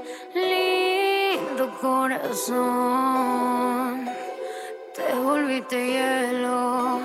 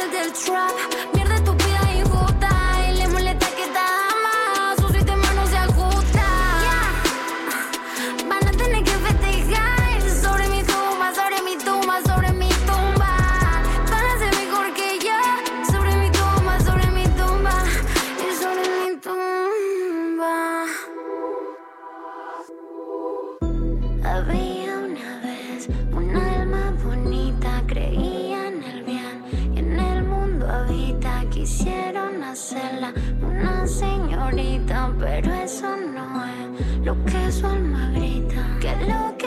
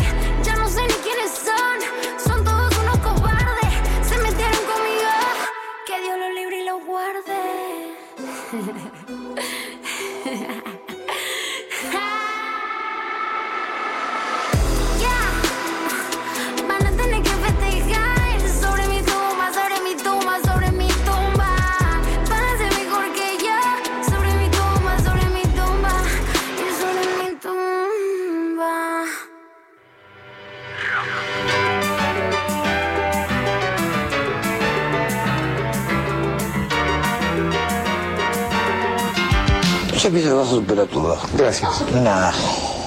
Espacio cedido por la Dirección Nacional Electoral. Para que cada vez más ciudadanos se involucren en construir un nuevo rumbo. Diego Santilli, Graciela Ocaña, Facundo Manes, candidatos a diputados nacionales por la provincia de Buenos Aires. Lista 506, juntos. Los viernes a las 20. La Cotorral. De la mano de Susy Shock, voces trabas, voces disidentes, copa en el aire. La Cotorral. Viernes de 20 a 21 por 937 Nacional Rock. Hace tuya. Hace la tuya. ¿Quiénes se tienen que vacunar contra la gripe? Personas de 65 años o más, personal de salud, embarazadas y puérperas, niñas y niños de 6 a 24 meses, personas de 2 a 64 años con problemas en su sistema inmunológico o enfermedades crónicas. La vacuna es gratuita en todos los vacunatorios del país. Más información en argentina.gov.ar barra salud barra vacunas barra antigripal o al 0800 222 1002. Argentina Unida. Abren un paréntesis en medio del día. Hola. ¿Qué? María, don María, no, no. ¿Cómo la quiero a la Sole? Ah, bueno, don La María. muchísimo la quiero, es una piba, para mí también tiene 17 años todavía. De 41. Escucha cómo canta. Escuche. Ah, no, está el guitarrista, hoy vino solamente el guitarrista. Solo no porque es cumpleaños, está eh, preparando la torta en su casa con, lo- con las masitas. Lunes a viernes de 13 a 16. Calu Bonfante, Diego Ripoll, Nati Carulias. Hola, ¿qué tal? Le quiero decir algo, porque ahora todo es la Sole, la Sole, pero al principio muchos del folclore puro renegaban de esta nena nueva. No, no te voy a negar que un poco me costó. Porque contra las estructuras del folclore hay que ir, somos muy conservadores, a veces se confunde lo que es la tradición con la no innovación. Divertirse la tarde está asegurado. Hola, ¿qué tal? Hola, ¿qué tal? Ay, se agotó. Más es hablar mucho, nena. Molia. Diego, Diego, quédense. Ahí está, se lo llevan. Diego. Bueno, está bien, se lo llevan a, a- A a don María, pobre. Hermosa aparición. Bueno, eh, gracias, Calu, por soportarlo, ¿no? Porque yo Vamos, conmigo vamos. no quiere Por hablar. ¿viste? 93.7. Revirado. eh. Nacional Rock. María. Bueno, está bien. Tiene su opinión. Eh, no nos llevamos muy bien. Hacé la tuya. Espacio cedido por la Dirección Nacional Electoral. Tranquilidad es que la política no esté de un lado ni del otro, sino del tuyo. Vivir con tranquilidad. Randazo va con vos. Lista 508. Frente Vamos como candidatos a diputados nacionales por la provincia de Buenos Aires. Florencio Randazo, Carolina Castro. Espacio cedido por la Dirección Nacional Electoral. Para que seamos cada vez más los que construimos un nuevo rumbo para la Argentina. Diego Santilli, Graciela Ocaña, Facundo Manes, candidatos a diputados nacionales por la provincia de Buenos Aires. Lista 506. Juntos. 11 39 39 88 88. Nacional Rock. De 11 a 13. Lo intempestivo. Nacional Rock. Bueno, mensajes. Eh, buen día, amigues. A mí me encanta lo que pasa, nos dicen por WhatsApp, porque habla de que la monogamia tiene fecha de caducidad. Bueno, Bueno, sí. es, es uno de los planteos. Yo lo que creo es que este escándalo o este nivel de escándalos tiene que ver con la nafta para reivindicar la monogamia, o sea, la escandalización, el enojo, el la zorra, la zorra, o sea, la mala de afuera es necesario para encender. Hay muchas parejas que necesitan demonizar a la otra, a una nueva, o incluso a la ex. También. Incluso a la ex. Sí, sí, una tercera que, que colabore para reafirmar. Para, que- eh, para reafirmar la monogamia. Ojo que a veces lo que parece que es salir de la monogamia te hace volver a una situación conservadora. Total. Buen día, Intempes. Hace poco fui la Wanda de una situación con mi novio. Y la verdad, me moría. Ay, me mata que ya se instale la Wanda, como en su momento fue eh, ¿no? Como se- de repente todo. Bueno. Eh, hace poco fui la Wanda de una situación con mi novio. Y la verdad, me moría por mandarle un mensaje a la zorra bardeándola. Pero decidí sentarme a hablar con él que era el verdadero culpable, y lo peor es que lo perdoné, nos dice entre comillas, ahora cada cosa que leo o veo del temita de Wanda me interpela y me lleva a revivir esto mío, que se termine esta tortura porque lo voy a terminar desperdonando, nos dice. Bueno, Ay. no, Mari, en principio es por lo mismo, por lo que las telenovelas, los programas de cimiento, las revistas del corazón nos interpelan, porque nos hacen doler. Lo que sí te quiero sacar a vos, amiga, es, si lo perdonaste, no es sos una boluda y lo perdonaste. No, ¿Viste? Es eso. A lo mejor, primero que a lo mejor es lo que elegiste, te gusta, no está mal, no era tan grave, no era lo que iba a romper lo que verdaderamente te une a él, o es lo que necesitas hacer en este momento hasta que te pongas más fuerte si es que no te gusta. Pero si lo perdonaste, no te tires como no lo perdoné. Y otra que no, me parece, vos la superás a Wanda en lo que haces, mucho menos jodida, más sorora, etcétera. Pero que da bronca, da bronca. Eso también, Sí, sí. digamos, sororidad no es pedirnos que no te dé bronca lo que te puede hacer otra mujer o lo que puede generar, aunque el responsable, para sacarle la palabra culpable, que me parece más interesante, sea él. Total, totalmente. Eh, hola, nos dicen, cada vez que hablan del tema de la China, me gusta intervenir cuestionando a los tipos también. Ellos pueden decir no si quieren, soy Vicky. Sí, obvio. Eh, eh, había mucho tu- en Twitter mucha, mucho chiste con esto, ¿no? De como eh, qué ganas de, de- mucho varón poniendo qué ganas de ser, eh, de estar por la calle y que me tenga que, como venga la China y no me quede otra, ¿no? Como eh, opción, no me quede otra opción, o muchos diciendo como, eh, bueno, que nada, hablando de esa como, entre comillas, eh, y no pasividad de- del varón en esta, que era como, bueno, chicos, hola, alguien ponga el foco acá, por favor. Vos sabés, Mari, que, que me pasa también con varones cercanos, que realmente las, las mujeres hoy grandes también, te digo, y las chicas, eh, mandan mucho chat, especialmente por Instagram, mucho privado. Y yo creo que a los varones los descoloca mucho cómo decir no y si pueden decir no. Y eso, ahí sí, eh, digamos, me parece que hay un aprendizaje para los varones. Bueno, si querés, querés. Y si no querés, te, busca, te buscan y puedes decir que no. Total. Eh, hola hermosas. Cuando tenía 17, garchaba con alguien de 28, con pareja y dos hijes. Yo solo me divertía, iniciando vida sexual. Mi hermana ultracatólica se enteró y me acusó de rompefamilia y junto, y junto a mi prima evangélica me obligaban a escuchar pasajes de la Biblia acerca de putas. Al chabón nadie lo juzgó jamás. No, me muero. Tremendo. Muchísimo, muchísimo. Bueno, yo ahí, ustedes saben, mi posición histórica es, o sea, no es que la amante es mala, ni que no es aurora, ni que, no, no, no, o sea, el sistema de esposa-amante es un sistema que funciona, que te puede no gustar, y ahí sí veo niveles de perversión o de jodidez que no, que, no tenemos por qué decir que todos los relatos sobre este caso sean verosímiles, pero que hay una cuota de interpelación posible a las mujeres. Yo les recomiendo leer a Carolina Sanín, que la entrevistamos en el programa Tu Cruz en el Cielo Desierto, que habla mucho. Se, Carolina es como que es feminista para decirle a robo a maridos está mal, pero mete la daga en a ver qué nos pasa a nosotras, ¿viste? Cuando el varón te dice, ¿y ustedes por qué no se piensan? Bueno, Carolina Sanín hace así y tira una daga adentro de la psicología femenina. Entonces te dice, y bueno, yo fui la desplazada en una guerra de divorcio entre mi mamá y mi papá, fui la desplazada en la segunda familia de mi padre. Entonces tengo un morbo con la otra, con ser, con que el varón deje a la mujer y me elija a mí, ¿no? Pone todo eso en juego. Y está bueno ver qué nos pasa con esas cosas. Ahora, no es que un amante, porque haya un marido, puede ser un amante y un excelente amante y el marido justamente sigue casado, sigue con las hijas y no es que vas a romper una familia por eso, o que el marido ese tenga un deseo con vos y no con la esposa y tiene derecho él a vivirlo y vos también. Totalmente. Eh, bueno, eh, mira con qué canción nos vamos a ir a, la pausa, eh, muy atinada, una versión de este temón de virus polvos de una relación. Para cerrar este bloque, versión potra, lo escuchamos.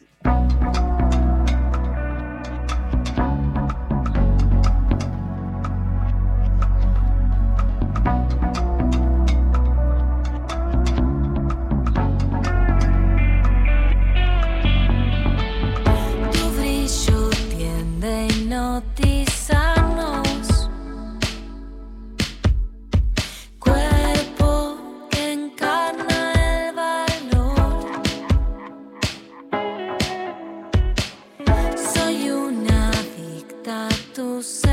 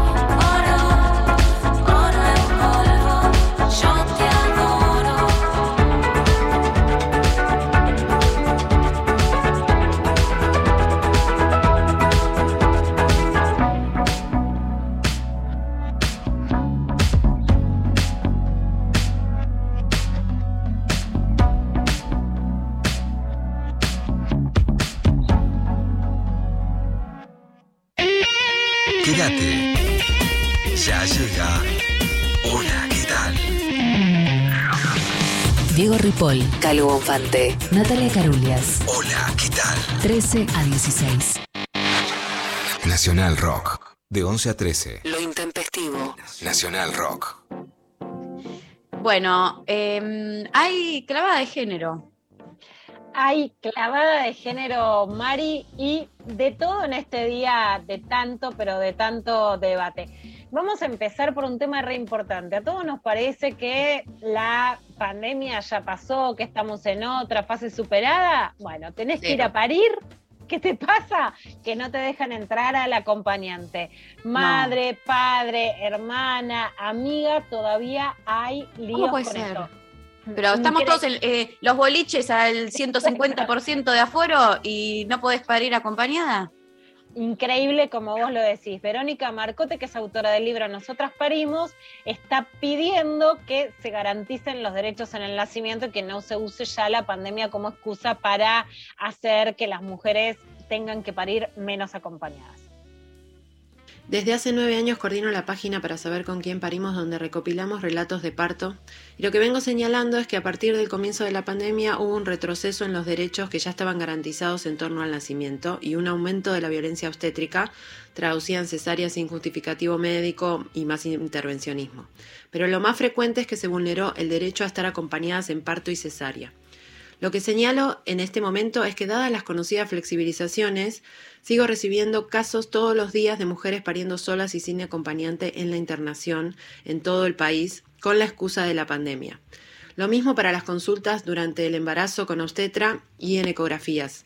Luego en el posparto o los controles pediátricos, dejando afuera del proceso a la pareja o padre en tal caso. El Ministerio de Salud emitió un documento con recomendaciones en abril del año pasado, que señala que este derecho sigue vigente, pero deja consideración de las condiciones de cada institución la decisión. Y es urgente que haya un nuevo protocolo para, para que este derecho esté garantizado como lo marca la ley. Es muy evidente cómo las mujeres y personas gestantes están invisibilizadas, no logramos respuestas y es ridículo o tenemos que pensar en un abuso que haya estadios llenos de gente y boliches funcionando, pero una mujer no pueda estar acompañada por su pareja o quien elija, tanto en el ámbito público como privado. Desde mi cuenta de Instagram vengo hablando del tema e impulsé una petición de firmas. Bueno, la verdad que es súper importante. Mari, como vos decías, estadio de fútbol, fiestas, todo arriba. Y a las mujeres aprovechan para decirles, ¿sabes qué? Vos no entrás, dale. No es excusa ya, no se puede retroceder en los derechos del parto. Verónica Marcote es autora del libro Nosotras Parimos y habla de este tema además desde su Instagram. Hoy, María, hay bastante movimiento porque se cumple un aniversario del 19 de octubre. Fue el primer paro de mujeres en Argentina. Esto potencia los paros internacionales de mujeres junto con el que ya se había hecho en Polonia. Veníamos de un encuentro de mujeres. Bueno, tanta emoción Oh. recordar ese día cuando me acuerdo Flora Alcaraz llamándome diciéndome, Lu, ¿estás de acuerdo con el paro? Vamos al paro. Bueno, y la emoción increíble eh, después de venir del encuentro, después del femicidio de Lucía Pérez, y fue el primer paro al gobierno de Mauricio Macri. La frase que escribí en ese momento, en una columna, era la CGT toma el té, las mujeres la calle, una CGT muy complaciente con el macrismo, y nosotros salimos a pelear también desde los sindicatos. Eso es el feminismo popular y hoy hay varios actos que lo van a reivindicar. Una de las cosas que está pasando es eh, la situación con las mujeres de los barrios populares, de las villas y eh, los desalojos en la ciudad de Buenos Aires. Mona Córdoba es coordinadora de Marea Popular y nos dice esto gracias a la producción de Evangelina Díaz sobre la crisis habitacional y lo que pasa con las mujeres. Estamos atravesando una gran crisis habitacional, hay una deuda enorme en relación al acceso a la vivienda para mujeres, para lesbianas, para travestis y trans. No existen cifras oficiales que den cuenta de ello. Sabemos a través de distintas agrupaciones como inquilines eh, agrupadas que hay un 40% de personas inquilinas en la ciudad de Buenos Aires y de ese 40% el 14% son eh, hogares monomarentales. A su vez no existen cifras en relación a cuántas mujeres en situaciones de violencia acceden a las viviendas, cuántas personas LGBTIQ pueden acceder a una vivienda digna. Sabemos que no hay políticas orientadas a eso y las necesitamos para combatir este modelo de ciudad que es totalmente excluyente y que deja a las personas y sobre todo a las mujeres disidencias, de los sectores populares en, un lugar de muchísima vulnerabilidad. Bueno, súper importante el tema habitacional, está muy afuera de la agenda en la Ciudad de Buenos Aires cuando es un gran problema y no se habla de esto. Hogares monomarentales, ¿qué quiere decir? Bueno, que somos las mujeres, en mi caso específicamente, las que somos jefas de hogar y únicas responsables. Decían monoparentales, pero no son monoparentales. La mayoría de los hogares de personas solas con sus hijos son monomarentales y sobre esto nos hablaba Mona Córdoba, coordinadora de Marea Popular. Vamos a escuchar ahora una de las pocas candidatas jóvenes en las listas del Frente de Todos, tanto en la ciudad como en la provincia. Para mi gusto está demasiado atrás, pero está. Está en el puesto número 13 en la provincia de Buenos Aires. Ella es Brenda Vargas, es la candidata joven de La Matanza, tiene 27 años, la conocí en un lugar donde ha ganado y es necesario que mostremos a las mujeres jóvenes que compiten en la lista. Esto nos decía Brenda Vargas. Hola, mi nombre es Brenda Vargas. Tengo 27 años, soy candidata a diputada nacional y soy matancera. Em, creo que es importante que los jóvenes, las, les eh, de barrios populares lleguemos al Congreso porque tenemos que romper con la idea de que la participación política es un privilegio de pocos y tenemos que definitivamente empezar a utilizar los poderes que conforman el Estado en pos de las necesidades del pueblo. Así que qué mejor que compañeras, compañeros y compañeras de los barrios puedan llegar a estos ámbitos. Bueno, esto nos decía Brenda Vargas, ojalá que además los que hacen las listas, los que finalmente ponen el dedo, dejen entrar a más jóvenes y entonces no se quede Ofelia Fernández sola ahí recibiendo los tiroteos, sino que realmente las jóvenes puedan impregnar y hacer política.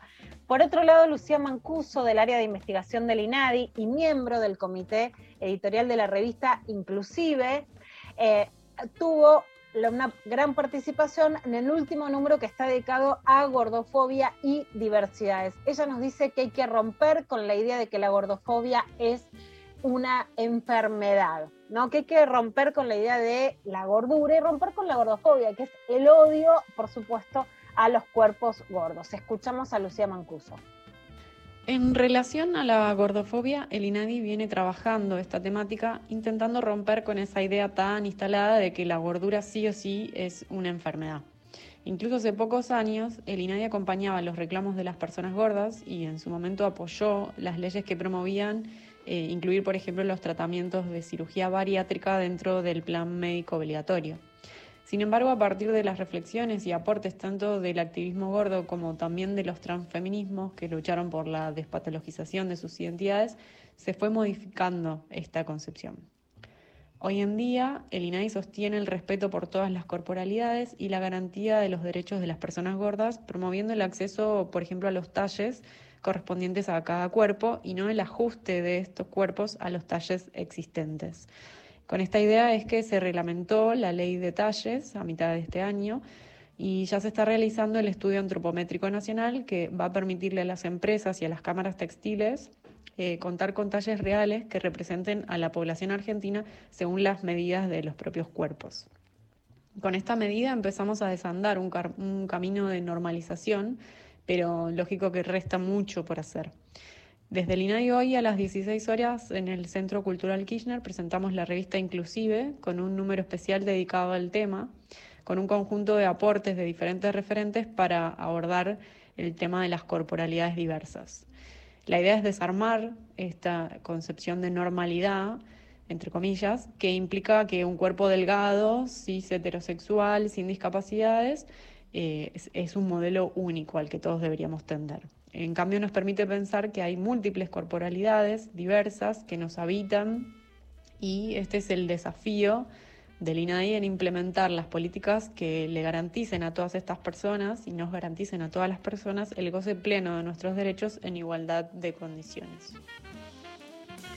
Bueno, esto nos decía Lucía Mancuso, que pertenece al área de investigación del INADI y al comité editorial de la revista Inclusive, que está dedicada a la gordofobia y diversidades. Y por último, Carolina Zborowski. Yo soy Carolina Zborowski y este audio es para contarles que salió mi última novela que se llama La Concordia, publicada por Editorial Conejos este año. Se trata de una road novel situada en un paraje eh, rural correntino cercano a la triple frontera. Eh, un espacio que me parece poco representado por la literatura argentina, normalmente más preocupada quizás por las neurosis porteñas. Y precisamente se trata de un grupo de amigos de Buenos Aires que va a una estancia donde compartió con las personas que vivieron ahí en la adolescencia y ahora ya en la adultez eh, se ven confrontados a dar cuenta de las decisiones de vida que tomaron y a cómo miran ahora ese espacio y esas personas y cómo son vistos. La novela se plantea el influjo del espacio en, las personas y cómo podemos quedar desarmados en ciertos settings sin, sin recursos. Para mí también la novela es un poco un, ensayo y una defensa de la idea del derecho a la otredad en contra de la la cacareada empatía y forma parte de una trilogía junto al bienestar y al confort, un poco como una trilogía de ciertos mandatos bien pensantes contemporáneos. La consiguen en librerías y también en la web de Editorial Conejos. Ojalá eh, la quieran leer y podamos conversar. Les mando un abrazo enorme. Bueno, me encantó la cacareada de la empatía, ¿no? Qué gran frase. Total, totalmente. Bueno, gracias Lula por esta eh, clavada de género. Te cuento que eh, llegan mensajes por WhatsApp, nos dicen, hola, Intempes, el que falta un acuerdo es el casade. El amante no tiene ningún acuerdo con la pareja del infiel, salvo que sea amiga de ella y sepa que no es una pareja abierta, obvio. Ahí sí, zorra. Y no es para justificarme por alguna historia con alguien casado de quien mucho no conocía de su vida hermosas, muy hermosas siempre. Eh, bueno, gracias eh, por los mensajes. Em, eh, la verdad es que hoy estuvimos a full con, con, todo esto. Em, te cuento que hay, para quienes quieran y les cope y quieran, no sé, todo el mundo chimentero, salió un nuevo podcast en Spotify, que lo estoy escuchando claramente, de la mano de Juariu, que es quien más data ah. tiene, em, que se llama se llama Stalkers en el espectáculo, eh, es de Spotify y bueno, van saliendo diferentes episodios, eh, creo que van dos, tres y ayer salió uno justo en la mitad del One the Gate, así que para quienes quieran así más detalles y les divierta un poco más todo esto, lo pueden ir a escuchar, se los recomiendo. Eh, bueno, eh, hasta aquí llegamos en el día de hoy. Nos reencontraremos mañana con más de todo, como siempre. Eh, gracias Eva Díaz, gracias a Lali Rombolá, a Mariana Collante, a Pablo González, como siempre por estar allí. Eh, gracias Maxi y Nazarena por estar en la operación técnica. Les mandamos un abrazo enorme. Lula, nos reencontramos mañana con más. Siempre nos queda mañana. Un poquito siempre más zorra siempre un poquito más zorra. Muy bien. Nos vamos escuchándolo a Charlie García en el mes de su cumpleaños, cerca de la revolución, y nos reencontramos mañana con más lo intempestivo. Besos, abrazos, adiós.